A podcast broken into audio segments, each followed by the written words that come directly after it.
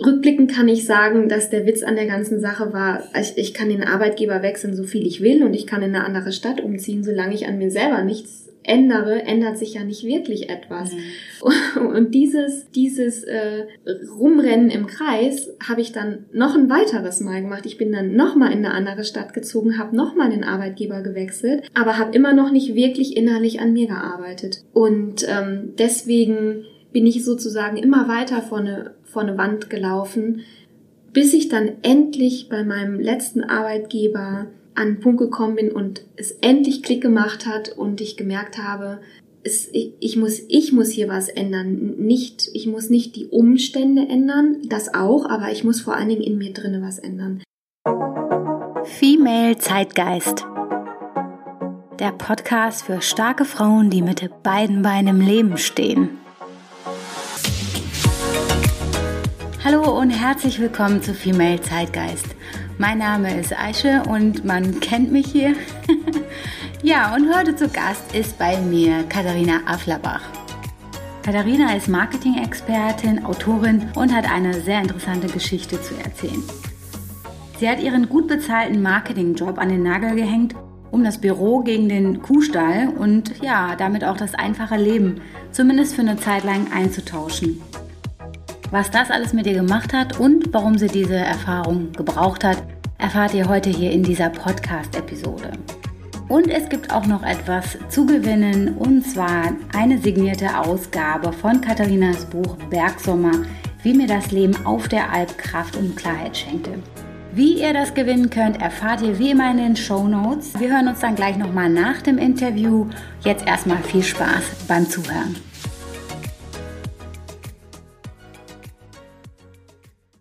Herzlich willkommen bei Female Zeitgeist, liebe Katharina. Dankeschön. Magst du dich einmal kurz selber vorstellen?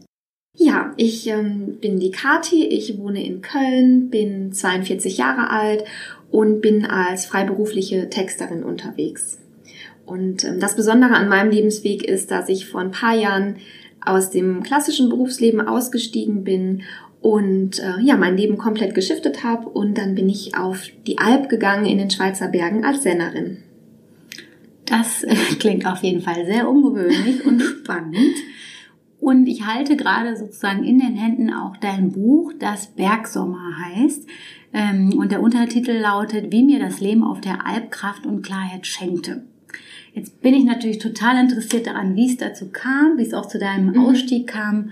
Und ja, erzähl uns doch gerne mehr davon. Ja, ich glaube, dass es ähm, zu meinem Ausstieg gekommen ist, weil ich die Jahre davor in so einer ganz typischen Hamsterrad-Situation mich wiedergefunden habe, wie es wahrscheinlich ganz, ganz vielen Frauen und Männern da draußen geht. Und ähm, das hat sich am Anfang von meiner Berufstätigkeit eigentlich überhaupt nicht abgezeichnet. Also ich bin so völlig, völlig blauäugig ins Berufsleben gestartet und fand auch alles großartig. Ich bin in der Touristikbranche äh, gelandet, um, bei einer Kreuzfahrtreederei und ach, es war einfach toll. Ich habe super tolle Projekte bekommen. Ich habe Dienstreisen machen können, habe wirklich viel von der Welt sehen dürfen und ähm, habe auch gespürt, dass ich was bewegen kann. Ja, also es war wirklich eine ganz, ganz tolle Zeit. Aber ich muss sagen, ähm, da sind dann auch so Automatismen irgendwie entstanden, ähm, die ich überhaupt nicht bewusst gesteuert habe. Also ich habe immer mehr Überstunden gemacht. Ich bin plötzlich auch samstags ins Büro gekommen. Plötzlich saß ich auch sonntags im Büro. Und ähm, ich habe irgendwie immer so gedacht, oder wahrscheinlich habe ich gar nichts gedacht, aber ich habe irgendwie so gedacht, ja, es wird ja schon, irgendwann wird mich ja mal schon jemand nach Hause schicken oder mein Chef wird ja wohl darauf achten, dass es mir hier irgendwie gut geht. Aber hat eben, hat eben niemand gemacht. Und mhm. ich habe dann auch immer so im Außen geguckt, ähm, anstatt mir mal an die eigene Nase zu fassen, dass, dass ich irgendwann kein Privatleben mehr hatte oder so. Ne? Das war ich natürlich nicht selbst schuld, das waren die Umstände schuld, die dem Beruf geschuldet waren. Ja, und ähm, das da, also man kann wirklich sagen, dass ich da in einem Hamsterrad drin war, was ich mir aber im Endeffekt selbst gebaut hat, hatte.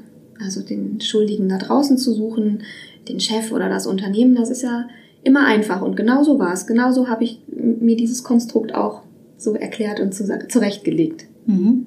Ja, und dann bin ich irgendwann an den Punkt gekommen, dass ich schon gemerkt habe, hier läuft was völlig aus dem Ruder. Ich habe meine Familie wenig gesehen. Ich habe ähm, in, der, in der Stadt, wo ich gewohnt habe, kaum Freunde gehabt.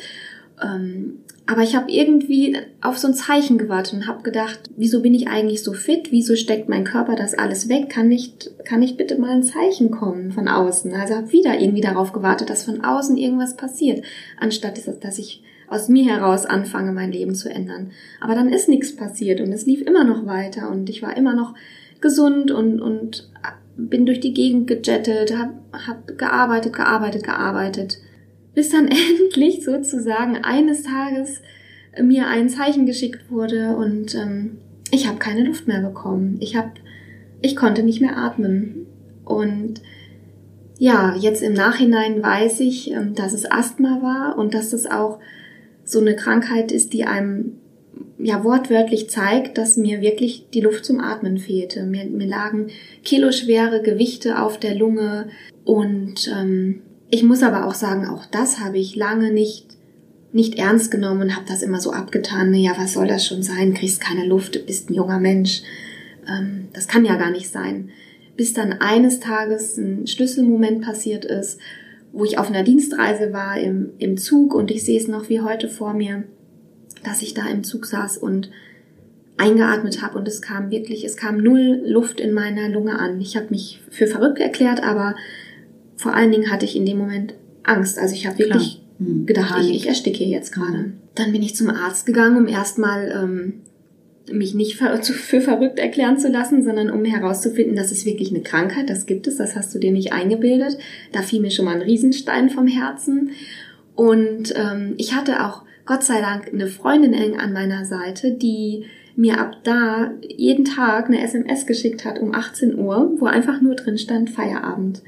Und die hatte sofort gecheckt, dass ich selber was ändern muss. Ne? Ich muss nach Hause gehen, ich muss Freizeit haben, ich muss mir was Gutes tun, ich muss mich runterfahren, nicht das Unternehmen muss mich runterfahren. Ja, und dann begann im Grunde der lange, lange Weg ähm, der Heilung und der Weg zurück in, in meine Lebensqualität und zu mir selbst. Und was ich total spannend finde, ist dieser Weg wieder da raus, der dauert echt lang und der braucht Kraft und der braucht Zeit. Aber vorher, dass ich in diese Falle getappt bin, das ging total schnell. Mhm. Also jetzt im, im Rückblick sehe ich das. Also ich bin voll schnell in diesem Hamsterrad gelandet, ohne es richtig zu merken. Aber jetzt mich daraus zu befreien, ist ein Prozess, der lange dauert und der auch immer noch anhält. Ja. Wow, das waren jetzt eine Menge Informationen und ähm, auch sehr, sehr viel im Hinblick auf ähm, ja, Themen, die heutzutage, glaube ich, jemand, der im Berufsleben steht, auch sehr gut nachvollziehen kann. Ne? Dieser Sog, immer mhm. mehr, immer mhm. länger und immer mehr äh, Leistung, äh, den spüren wir ja auch alle in der Gesellschaft und ich glaube, damit ist das mhm. auf, auf jeden Fall ein sehr, sehr äh, zeitgeistiges Thema. Wie, wie hast du es denn dann geschafft, nach dieser Erkenntnis, dass du jetzt irgendwie das Gefühl hattest, ich bin hier im Hamsterrad, das mhm. tut mir nicht gut und ich muss jetzt hier die Verantwortung für mich, meine mhm. Gesundheit und mein Leben übernehmen.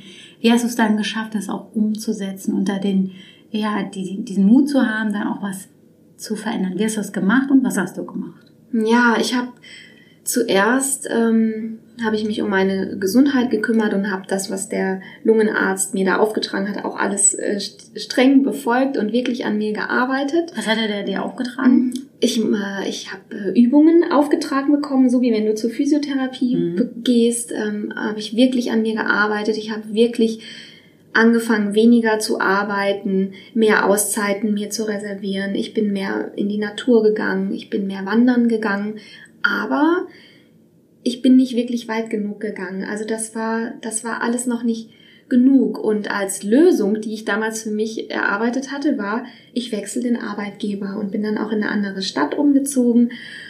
Und ähm, rückblickend kann ich sagen, dass der Witz an der ganzen Sache war, ich, ich kann den Arbeitgeber wechseln, so viel ich will, und ich kann in eine andere Stadt umziehen, solange ich an mir selber nichts ändere, ändert sich ja nicht wirklich etwas. Mhm. Und dieses, dieses äh, Rumrennen im Kreis habe ich dann noch ein weiteres Mal gemacht. Ich bin dann nochmal in eine andere Stadt gezogen, habe nochmal den Arbeitgeber gewechselt, aber habe immer noch nicht wirklich innerlich an mir gearbeitet.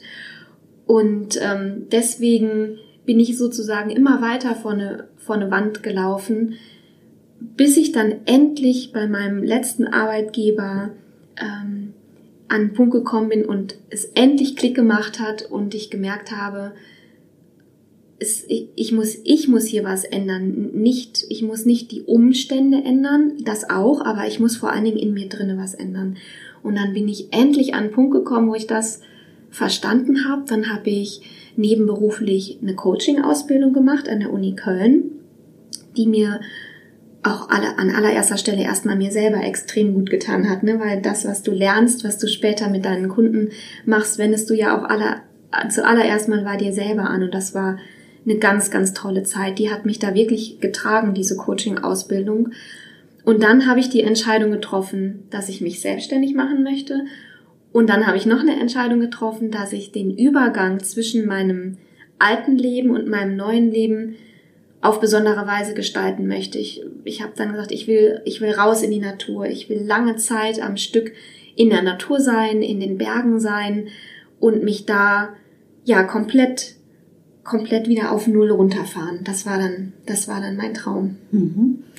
Mm, du hast ja gerade gesagt, dann hast du dann doch irgendwann diesen Auslöser gehabt. Mhm. Ja? Und da möchte ich natürlich jetzt ganz genau wissen, weil das so der springende Punkt ja, ist und ja. der Punkt of oder Point of No Return, wo man weiß, so jetzt das geht hier nicht mehr so weiter, jetzt muss was passieren. Ne? Ja. Und das fehlt ja dann auch vielen, wo ich sage, ja, dann mhm. ist es mhm. noch nicht schlimm genug. Genau, so ging es mir ja auch. Und es war halt okay oder es war halt nicht so okay, aber es war noch nicht so schlimm, dass man das Gefühl hatte, es muss jetzt was verändert werden. Aber was ist denn ja. äh, für dich oder damals in deinem Leben passiert, dass du gesagt hast, das ist mein Punkt of No Return? Ja, also das Lustige ist, dass dieser Punkt bei meinem letzten Arbeitgeber spannenderweise schon direkt am ersten Arbeitstag passiert ist. Also wo wirklich das Universum Staub, Staub geschrieben hat, so laut es nur konnte. Ähm, es war mein allererster Arbeitstag und dann wurde ich in das Büro des Geschäftsführers gerufen und ich habe gedacht, cool, jetzt werde ich hier feierlich begrüßt, ein Glas Sekt oder ein Blumenstrauß, was man so oder denkt. Ein paar nette Worte. Ein paar nette Worte. Wir wünschen Ihnen hier eine tolle Zeit, was auch immer.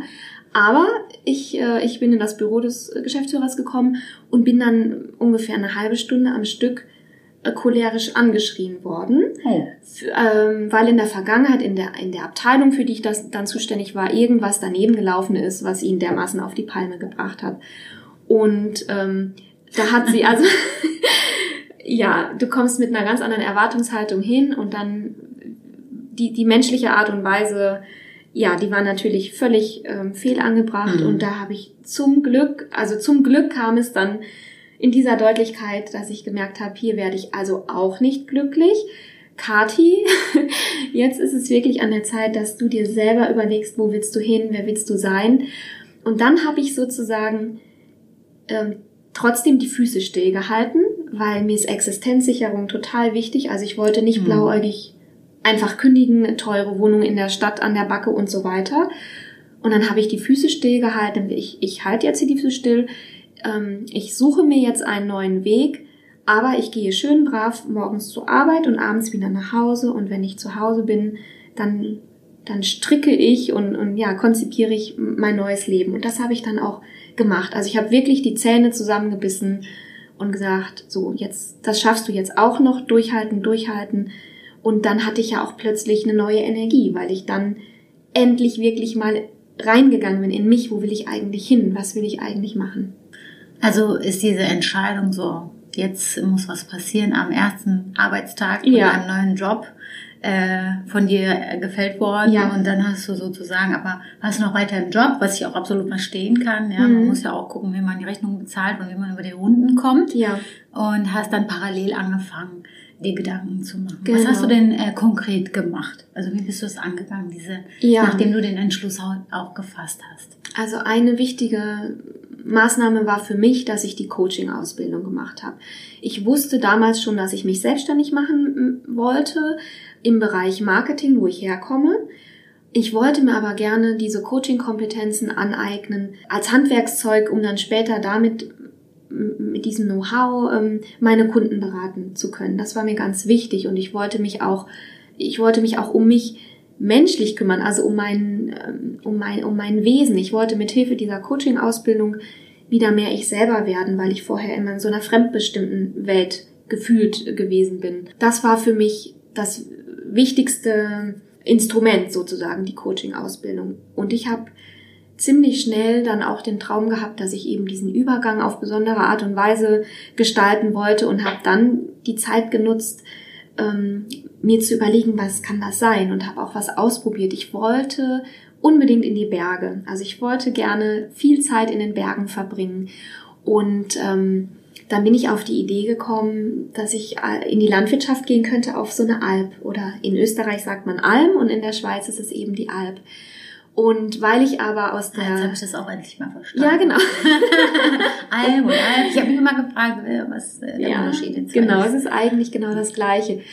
Und ähm, weil ich aber nicht aus der Landwirtschaft komme, also ich hatte wirklich von Tuten und Blasen... Du bist ja aus dem Marketing, keine Ahnung. ne? Ich bin aus dem Marketing, komme aus einer ähm, Familie ohne Bauernhof. Und ähm, dann habe ich mal meinen Urlaub gespendet. Also anstatt in, in Urlaub zu fahren, bin ich auf einen Bergbauernhof in Südtirol gefahren.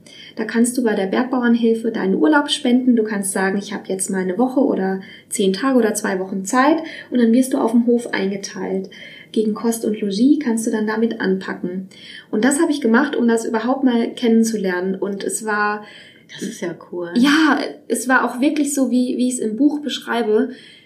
Ich habe mich da wirklich verliebt. Also in, in diese Art zu leben und wo plötzlich alles Sinn gemacht hat und es war auch plötzlich egal, wie du aussiehst und, und was du darstellst oder was auf deinem Lebenslauf steht oder was da, also, ja, dein nächster ähm, Schritt, dein nächstes Beurteilungsgespräch, das ist da alles einfach nicht existent. Es geht plötzlich um die Basics. Es geht darum, um das Wetter, es geht darum, Lebensmittel herzustellen, es geht darum, ob die Tiere gesund sind ob es, und ob es dir gut geht. Punkt. Also dann ist erstmal Ende. Mehr gibt es nicht, mit dem du dich da beschäftigst. Und das hat mich dermaßen runtergeholt. Also ich bin ja praktisch vom Bürostuhl aufgestanden und, und, und in den Stall gegangen. Also dieser, dieser Kontrast, der war so XXL riesig. Und gerade weil der so extrem war, hat er mich auch voll geflasht und, und voll abgeholt. Und als ich dieses Erlebnis hatte, da wusste ich, ich, ich gehe auf die Alp, ich mache vier Monate,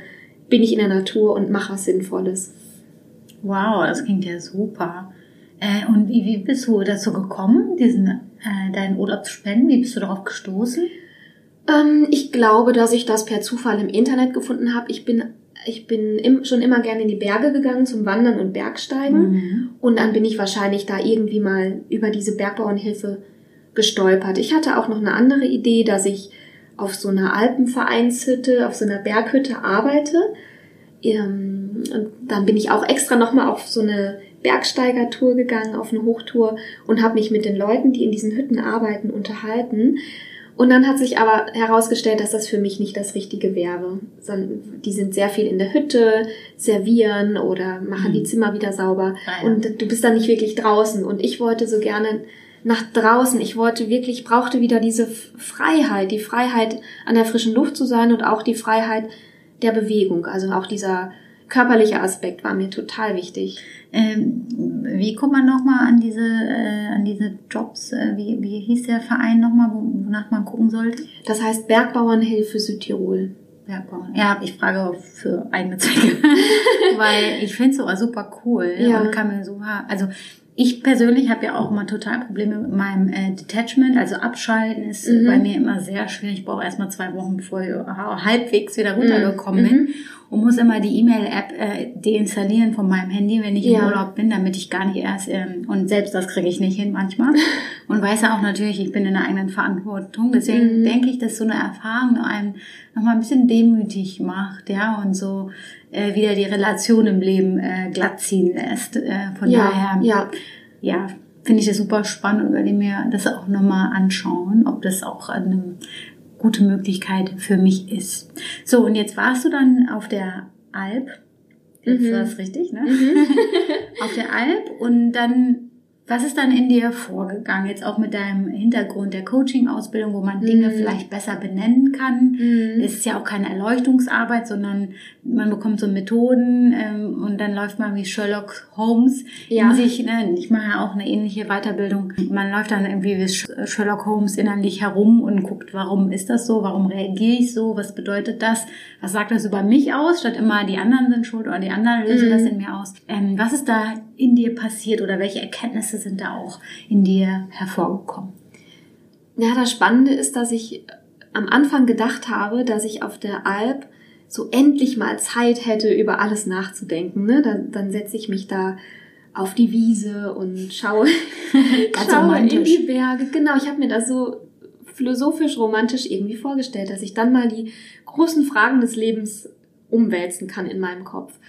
Und weil ich eben ja auch gerade aus der Coaching-Ausbildung kam. Aber äh, das Interessante ist, es war genau das Gegenteil der Fall. Also dadurch, dass ich ja auch den ganzen Tag körperlich gearbeitet habe und es war ja auch mega anstrengend, ne, die Berge rauf und runter und ähm, jede Faser meines Körpers hat das gespürt und es hat auch erstmal lange gedauert, bis mein Körper sich da adaptiert hatte. Und ähm, also das Gegenteil ist wirklich eingetreten. Ich habe, ich habe eher gemerkt, boah, wie geil ist das denn? Ich brauche ja endlich mal über nichts nachzudenken. Das Einzige, was wichtig war, ist, dass ich morgens pünktlich zum Melken im Stall antrete, dass die Tiere was zu fressen haben, dass ich den Stall wieder schön sauber ausmiste und dass einfach, dass ich einfach meine Arbeiten gut mache. Aber endlich hatte mein Kopf mal Pause. Endlich musste ich eben nicht vorausplanen, äh, die nächsten Meetings, die nächsten Termine, die nächsten Projekte. Endlich musste ich es mal niemandem recht machen und diesen ganzen fremden Erwartungen irgendwie erfüllen. Und das war eigentlich die allergrößte Erkenntnis, dass ich, dass ich endlich mal eben keine großen Fragen zu beantworten brauchte, sondern einfach mal nur sein brauchte, einfach nur sein. Und das Coole ist, meine Bauernfamilie, die, wo ich zu Gast sein durfte in der Schweiz, äh, die Bäuerin hat, und aber auch der Bauer, die haben immer wieder gesagt, Kati, also dann machst du die und die Aufgabe, du geh da hoch und pfleg den Zaun oder sowas. Und dann haben die aber immer wieder gesagt, Kati, und dann setzt du dich aber auch mal ins Gras und schaust einfach mal nur. Und das war so schön, diese Erlaubnis zu bekommen, ja, du darfst dich jetzt mitten am Tag einfach mal hier fünf Minuten in die Wiese zu setzen und einfach nur den Kühen zu gucken oder dem Sonnenuntergang oder die Berge anschauen. Diese Erlaubnis in Anführungsstrichen zu bekommen, das war so toll, weil vorher bin ich ja immer nur gerannt, ich bin immer nur gerannt, aber dass, dass es eben auch die Ruhe braucht und dass, dass die Seele auch dieses, wirklich dieses Baumeln braucht, das war mir vorher in der Form nicht bekannt und das konnte ich da wirklich ganz tief mal spüren. Warum glaubst du, hast du das gebraucht, dass von extern sozusagen diese Erlaubnis kommt, dass du auch mal innehalten darfst? Ich denke, das hat mit den vielen Jahren in meinem Berufsleben vorher zu tun, dass ich mir das selber habe aberziehen lassen oder habe ich mir nehmen lassen. Mm, ich denke, das kommt von diesem Konstrukt, was ich mir da selber zurechtgelegt hatte. Ich muss perfekt sein, ich muss pünktlich sein, ich, äh, ich muss abliefern, ich muss gut aussehen, ich, ich muss ähm, ich muss Leistung zeigen. Ja, ich, es ging immer, es war alles immer diesem Leistungsthema untergeordnet. Und da hatte, hatten diese weichen Elemente überhaupt keinen Platz. Mhm. Wir hatten ja äh, schon vor, vor diesem Interview auch nochmal darüber gesprochen. Und du hattest ja auch erwähnt, dass das Thema halt Frau zu sein, äh, deine Weiblichkeit irgendwie für dich auch kein Thema war in der Zeit, ja, dass du dich irgendwie anders verhalten hast, als mhm. du es heute tust. Kannst du uns dazu nochmal was sagen? Ja, in meinem Berufsleben, wenn ich jetzt zurück, zurückblicke, dann sehe ich mich eigentlich wie ein, wie eine Frau, die versucht, ein halber Mann zu sein. Also ich habe, ich habe mich, ich habe mir irgendwie von den Männern, die mich da umgeben haben, habe ich mir unbewusst Sachen abgeschaut und habe mich, glaube ich, auch immer mehr so verhalten wie die und habe hab nur noch diese harten Faktoren, diese Leistungsfaktoren oder etwas darstellen zu müssen oder etwas durchpowern zu müssen, äh, komme was da wolle. Also das habe ich irgendwie so ohne es zu hinterfragen einfach übernommen. Das kann vielleicht daran liegen, dass ich keine tollen weiblichen Vorbilder hatte in meinem Umfeld, sondern eben nur männliche. Das kann auch daran liegen, dass ich ganz häufig die einzige Frau war. Wenn ich morgens um, um sechs oder sieben Uhr am Flughafen saß, da äh, vor dem Gate war ich ganz häufig die einzige Frau. Und dass ich mir das dann so unbewusst zu eigen gemacht habe. Und als ich auf der Alp war, habe ich ja durch, durch dieses harte körperliche Arbeiten, bin ich ja plötzlich, also bin ich ja sozusagen auch männlich aufgetreten. Ne? Meine Muskeln sind gewachsen und es fühlt sich unheimlich cool an, wenn du es schaffst, äh, acht Zaunpfähle einen Berg hochzuschleppen oder wenn du schaffst, eine volle Milchkanne in den Brunnen zu heben oder so. Aber das war dann nur äußerlich, das war dann nur mein Körper, aber innerlich habe ich, hab ich mich verwandelt und habe mich befreit und habe wieder mehr Weichheit zugelassen, habe mit den Ziegen geschmust, habe Bergblumen gepflückt. Und ähm, dieses Wechselspiel fand ich so unglaublich spannend, dass ich dann akzeptieren konnte, ich bin beides, also jeder Mensch ist beides, ne, Yin und Yang und, und Sonne und Regen. Und in uns steckt beides und beides hat auch seine Richtigkeit und Wichtigkeit. Und das eine zu unterdrücken, macht niemanden glücklicher, bringt niemandem was, sondern im Gegenteil, es braucht immer beides und das habe ich da wirklich in meinem Körper und in meiner Seele ganz toll spüren können. Gerade in der heutigen Arbeitswelt, wo leider wir noch nicht so weit sind, dass viele Frauen in, äh, ne, immer mehr, keine Frage, aber wir haben noch einen weiten Weg vor uns, dass da so eine gewisse Härte auch ähm, erwartet wird. Ich habe auch selber mal gehört, also ich möchte jetzt gar nicht so sehr ins Detail gehen, aber das in Männerkreisen ähm, wird dann schnell gesagt, ja, die ist nicht aggressiv genug oder die hat nicht den Biss, so wenn es um mhm. Führungspositionen mhm. geht. Mhm. Und das zeigt ja schon auch, dass das so erwartet wird, dass Frauen sich so ein bisschen verhalten wie Männer. So, ne? Das eigentlich totaler Quatsch ist, ja. weil das überhaupt nichts mit der Leistung und mit der Exzellenz, die in einem steckt, auch zu tun hat eigentlich. Ja. Also, und die suchen mhm. ja nur Leute, die so sind wie sie. Und das heißt ja nicht, dass man dann direkt erfolgreich ist. Und von daher finde ich das ein sehr wichtiges Thema, was du auch ansprichst. Und was ist denn dann passiert? Irgendwann war doch der Alpurlaub auch vorbei. Genau, eine Saison dauert vier Monate, von mhm. Juni bis September. Man macht da sozusagen diesen ganzen Zyklus einmal mit. Und dann geht es im Herbst wieder ins Tal. Und in meinem Falle war das so, bevor ich auf die Alp gegangen bin, habe ich meine Wohnung aufgelöst und alles äh, in meinem alten Kinderzimmer bei meinen Eltern deponiert, weil ich hatte keine Ahnung, was dieses Erlebnis in den Bergen, diese vier Monate da oben, was die mit mir machen würden. Du hattest schon vorher deinen Job gekündigt. Ich hatte meinen Job gekündigt, nicht nach diesem äh, Test da bei der Bergbauernhilfe Südtirol, das war ja nur mal so ein gespendeter Urlaub, sondern ich habe meinen Job gekündigt, als ich ähm, als meine Coaching-Ausbildung zu Ende war ah, ja, und okay. als ich wusste, so jetzt jetzt möchte ich mein Leben Ah ja, okay, genau. gut, nee, sorry, das habe ich jetzt nicht. Da habe ich dann äh, meinen Job gekündigt. Ich wusste überhaupt nicht, als wer komme ich als wer komme ich zurück? Kann ich wieder in der Stadt leben? Wie will ich überhaupt leben? Und deswegen, um mir alle Türen offen zu halten, hatte, hatte ich meine Wohnung aufgelöst.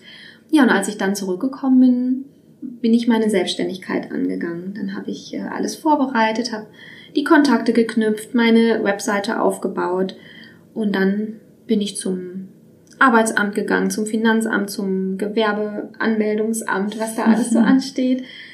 Und dann bin ich tatsächlich zurück nach Köln gezogen, weil es sich irgendwie richtig angefühlt hat. Köln ist auch schön. ja, und dann Berlin auch. meine Selbstständigkeit gestartet. Berlin auch. Berlin auch, ja. Viele Städte sind sehr schön. Jeder da, wo er mag. Ja, und dann hast du gesagt, so, jetzt mache ich Nägel mit Köpfen und dann hast mhm. du deine Selbstständigkeit als Coach und Texterin ähm, sozusagen gestartet. Genau, also ich bin, ich war vorher im Marketingbereich tätig und bin dann auch im Marketingbereich gestartet und dann hat sich einfach der Schwerpunkt Texten so herauskristallisiert. Und was mir total wichtig ist, also bei mir ist das Texten eigentlich nur am Ende das Tüpfelchen auf dem i. Also mir geht's vielmehr darum, mit den Kunden zusammen vorher zu erarbeiten, also so viel, diese philosophischen Fragen zu klären. Wer bin ich eigentlich? Wie möchte ich mich darstellen? was ist mir wichtig, welche Botschaften sollen rüberkommen, wofür stehe ich, für welche Werte, wen möchte ich anziehen. Und diese, diese Fragen, die kläre ich im Vorfeld, auch eben mit Hilfe meiner Coaching-Kompetenz. Und dann ist das, ist, ist das Texten eigentlich am Ende des Prozesses. Und wer sind denn deine Kunden? Also nicht namentlich, aber so mhm. inhaltlich. Ja, ah, ein ganz toller Mix. Das hatte ich mir auch durch meine Selbstständigkeit ähm, erhofft, dass ich nicht mehr nur in einer Branche tätig bin, nämlich in der Touristikbranche, sondern dass ich mich öffne. Und jetzt habe ich eine ganz tolle Mischung aus äh, vielen Hotels, auch ähm, lustigerweise in den Bergen. Also ich bin dann, darf dann auch beruflich regelmäßig in den Bergen sein und ähm, alles Mögliche, auch verschiedene Existenzgründer, die ich da äh, begleiten kann auf dem Weg, dass sie für sich herausfinden, was ist eigentlich wirklich meine Herzensangelegenheit und meine Kernkompetenz und dass wir das dann in passende Worte packen. Das klingt für mich auch wie so ein Strategieprozess sozusagen, das so gemeinsam mit denen basierend auf ihren Werten und auf mhm. wofür sie stehen wollen, so eine Strategie und dann die passende Kommunikation mit den passenden Key Messages sozusagen ja. entwickelst. Ja. ja, so kann man das ähm, verstehen. Und was ich da spannend finde, ist, dass äh, jetzt gerade der Existenzgründer oder die Existenzgründerin, die muss ja, die muss ja auf jeden Euro schauen. Aber ich merke immer wieder, je mehr Zeit du am Anfang investierst und überlegst, was mache ich wirklich anders oder was ist wirklich mein, mein Anliegen, je tiefer wir da reingehen, mhm. desto mehr macht sich das später bezahlt. bezahlt also da ja. auch wirklich den Mut zu haben zu einer Spitzenpositionierung. Ich habe tausend Fragen noch im Kopf. Warte mal, ich muss mich kurz sortieren.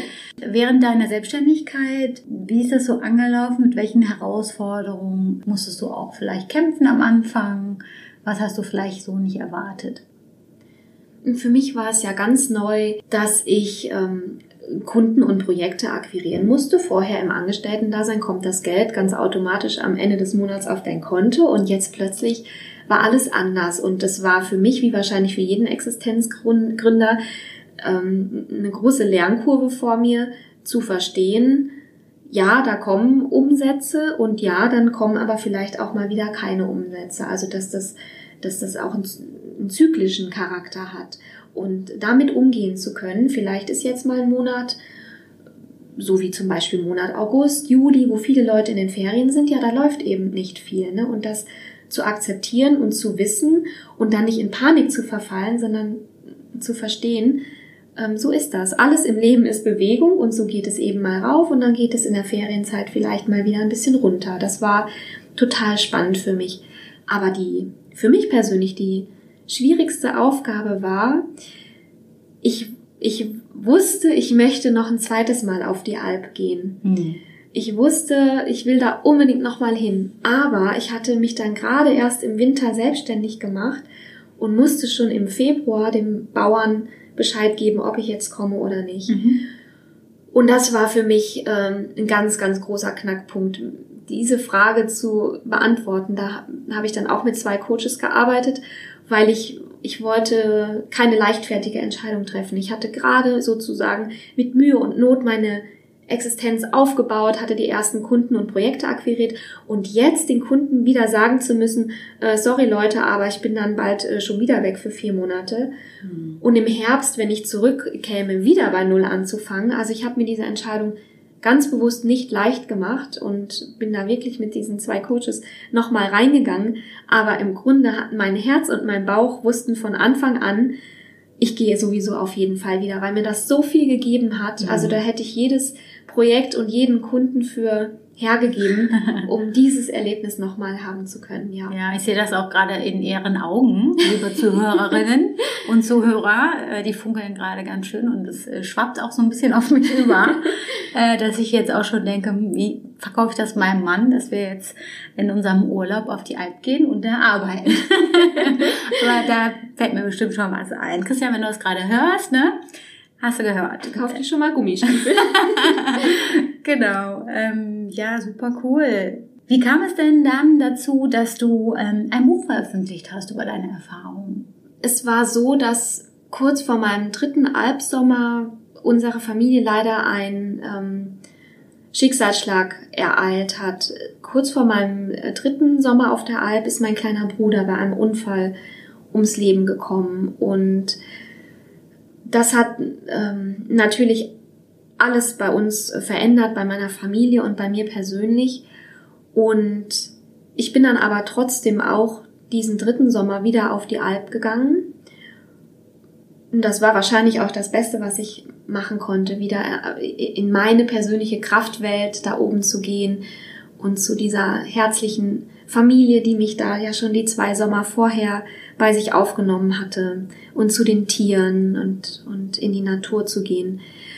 Und als ich dann zurückgekommen bin nach diesem dritten Sommer, der ganz anders war als die beiden anderen davor, da hat sich für mich irgendwie ein Kreis geschlossen. Ich brauchte dann erstmal auch Stabilität in meinem Leben. Ich konnte dann, als ich zurück in Köln war, auch so mit der eigentlichen Trauerarbeit sozusagen erst beginnen, mich, mich einkapseln, mich, mich zurückziehen, was ich auf der Alp nicht konnte. Da bist du ja einfach gefragt und ähm, machst da deine, machst da deine Arbeit. Und ja, da hat sich irgendwie für mich der Kreis geschlossen und auch wenn sich das komisch anhört und aber es war dann in Anführungsstrichen eine runde Sache und das Kapitel hat sich ein Stück weit für mich geschlossen und und dadurch, dass jeder Sommer ein komplett anderes Abenteuer war, habe ich gedacht, ist es vielleicht auch erzählenswert, dass ich meine Erfahrungen da, darüber, wie ich, wie ich mein Leben wirklich umgekrempelt habe und wie ich wie ich es geschafft habe, mich selber umzukrempeln und mich neu zu erfinden, dass das vielleicht auch für andere spannend sein kann. Ja, so kam das, äh, dass ich die Idee hatte, ein Buch zu schreiben. Und dann hast du einfach alles runtergeschrieben oder wie ist es dann dazu gekommen? Ja, ich habe wirklich zuerst das Buch geschrieben und mich dann danach auf die Suche nach einem Verlag begeben. Und das Schreiben des Buches also das würde ich schon auch so sagen, das ist auch wieder ein Abenteuer für sich. Also das mhm. war so spannend und auch bereichernd. Also es hat natürlich mir Zeit genommen, aber es hat mir auch wieder so viel Energie geschenkt, weil ich so gemerkt habe, boah, das fließt aus mir raus, das ist wirklich 100 Prozent ich. Ich, ich. ich schlüpfe in keine Rolle, so wie früher in meiner Karriere. Ich muss niemandem was beweisen, sondern ich schreibe das jetzt erstmal und dann gucke ich, was passiert ja, das war, also dieser Kreativprozess war wirklich eine ganz, ganz tolle Zeit. Und dann bin ich, ähm, dann habe ich mich durch eine Buchhandlung treiben lassen und habe so geguckt, solche Lebensgeschichten nenne ich es jetzt mal, was liegen da für Bücher aus und welche Verlage veröffentlichen sowas. Und dann habe ich mir diese Verlage sozusagen ähm, da rausgepickt und dann bin ich auf die Suche gegangen und habe äh, angefangen, da Gespräche zu führen. Cool, super spannend. Und jetzt rückblickend auf deine gesamte Reise, also wie viel, wie viel Zeit liegt zwischen dem Zeitpunkt, wo du das erste Mal auf der Alp warst, bis heute? 2014 war ich das erste Mal auf der Alp, vor fünf Jahren. Basierend jetzt auf äh, diese Reise, was weiß denn Katharina heute, was sie 2014 nicht wusste? Ich weiß heute, dass ich loslassen kann. Also ich bin ich bin gut so, wie ich bin. Ich, ich kann wirklich loslassen, die, die Erwartungen, die vielleicht andere an mich haben. Ja, brauche ich nicht. Ich, ich bin ich. Und natürlich gebe ich mein Bestes, aber ich messe, ich messe mich und ich messe mich heute mit dem Herzen und nicht mehr mit irgendwelchen Bewertungsbögen, Performance, ja, Performance-Zyklen und irgendwelchen Boni, mit denen die einlocken und was weiß ich. Womit äh, man im Hamsterrad irgendwie dann doch bleibt. Ja, ich könnte jetzt noch drei Stunden hier mit dir sitzen. Ich gucke aber auch auf die Uhr, wissend, dass wir natürlich auch nur eine begrenzte Zeit zusammen haben. Ähm, ich habe jetzt noch eine letzte Frage an dich, liebe Katharina. Was ist denn dein ultimativer Rat an die Zuhörerin von Female Zeitgeist? Ich habe lernen dürfen, dass wenn ich in mich reinhöre, also wirklich in mich reinhöre und nicht in die Erwartungshaltung oder was auch immer da draußen zu hören ist. Wenn ich in mich reinhöre, dann finde ich das, was mich wirklich bereichert. Und dann, dann entsteht aus dieser Energie heraus so vieles. Und so vieles entsteht dann auch irgendwie automatisch. Wenn ich diese Tür zu mir innen öffne, dann, dann öffnet sich auch im Außen unendlich viel. Ja, diese Erfahrung durfte ich machen. Super, ich danke dir. Dankeschön. Und herzlichen Dank auch für die Bretzeli und den Honig, äh, den du mir mitgebracht hast. Ich freue mich riesig und da werde ich mich heute auch nach dem Lunch draufstürzen als äh, Nachmittagssnack. es riecht nämlich, ihr könnt das natürlich jetzt nicht riechen, aber es riecht total herrlich. Ähm, ja, ich freue mich auf jeden Fall. Ganz lieben Dank, liebe Katharina, dass du die Zeit genommen hast, deine Erfahrungen mit uns geteilt hast und so transparent warst. Und ja, schön, dass du hier warst. Dankeschön, vielen, vielen Dank. Ihr Lieben, das war das Interview mit Katharina Afflerbach. Ich bin auch ganz angetan von dem Gespräch mit ihr, jetzt wo ich es mir auch nochmal angehört habe. Sie ist eine unheimlich warmherzige Person, mit der es einfach Spaß macht, über ihre Erfahrungen auch zu sprechen, da sie so offen diese auch teilt. Am Ende hätte ich auch noch mal zwei Stunden länger mit ihr sprechen können, aber ein paar weitere Antworten habe ich dann auch in ihrem Buch dazu gefunden. Die Infos zu ihrem Buch findet ihr in jedem Fall auch hier in den Show Notes. Dort findet ihr dann auch äh, Links zu Organisationen, die diese Art von freiwilliger Helfertätigkeiten gegen Kost und Logis auch organisieren. Schaut euch das gerne mal an, insbesondere wenn ihr selber auch darüber gerade nachdenkt, eine Auszeit, ein Sabbatical zu machen. Ich denke, dass das auch für viele von euch spannend sein könnte. Es gibt auch ein paar neue Infos in eigener Sache und zwar hatte ich ja auch schon bei Instagram angekündigt, dass es im November bis Weihnachten jede Woche eine Podcast-Episode geben wird. Sozusagen als kleines Weihnachtsgimmick auch von mir für euch.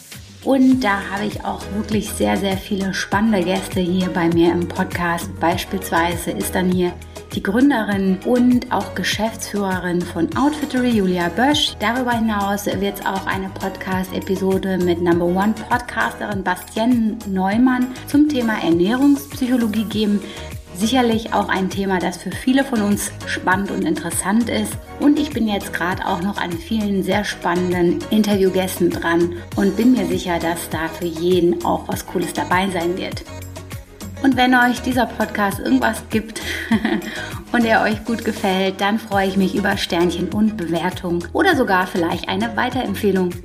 Ansonsten hören wir uns ja schon dann ja in nächster Woche wieder, äh, weil ne, jetzt ist ja bis äh, Weihnachten jede Woche eine Podcast-Episode auch online. Ich freue mich auf euch.